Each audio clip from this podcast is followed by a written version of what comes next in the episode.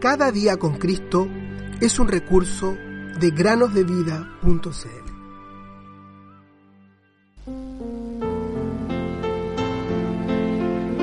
Tengan también ustedes paciencia, afirmen su corazón, porque la venida del Señor está cerca. Santiago 5:8 Hola queridos niños, ¿cómo están? Bienvenidos al podcast Cada día con Cristo. ¿Cómo comenzaron su semana? Espero que haya comenzado muy bien y que sea muy provechosa. Hoy tenemos una historia que trata de un niño que era muy inteligente y tenía mucha facilidad para resolver problemas. Este niño se llamaba Rubén. Rubén disfrutaba mucho cuando le proponían un problema difícil. Un día, un huésped de sus padres le propuso uno. A ver, Rubén, a ti que te gustan los problemas difíciles, te propongo uno. Si un ladrillo pesa dos kilos más medio ladrillo, ¿cuánto pesa un ladrillo y medio? De inmediato, Rubén comenzó a hacer cálculos, mordisqueando el cabo de su lápiz como si eso fuera ayudarlo. Y pocos minutos después exclamó, ¡Ya tengo la respuesta! Pesa cuatro kilos y medio. ¡Exacto! Pero eso era muy fácil. Te voy a proponer uno más difícil.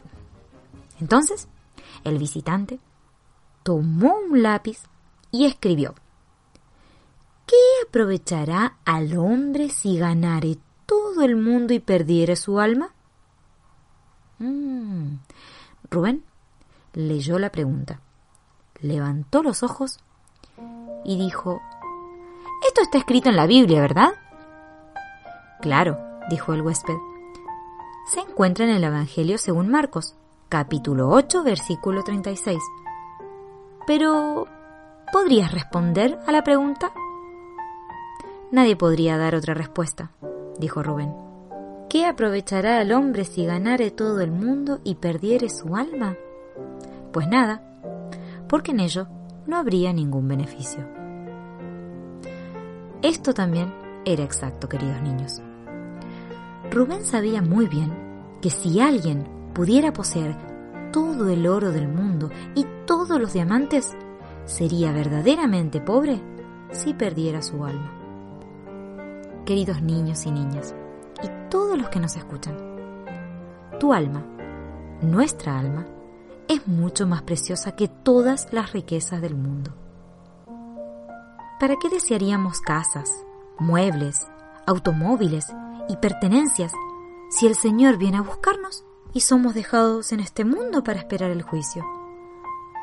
Nuestras almas son demasiado valiosas y a menos que encuentre refugio en el Salvador, estará perdida por la eternidad, pues el único camino para ser salvo es el Señor Jesucristo.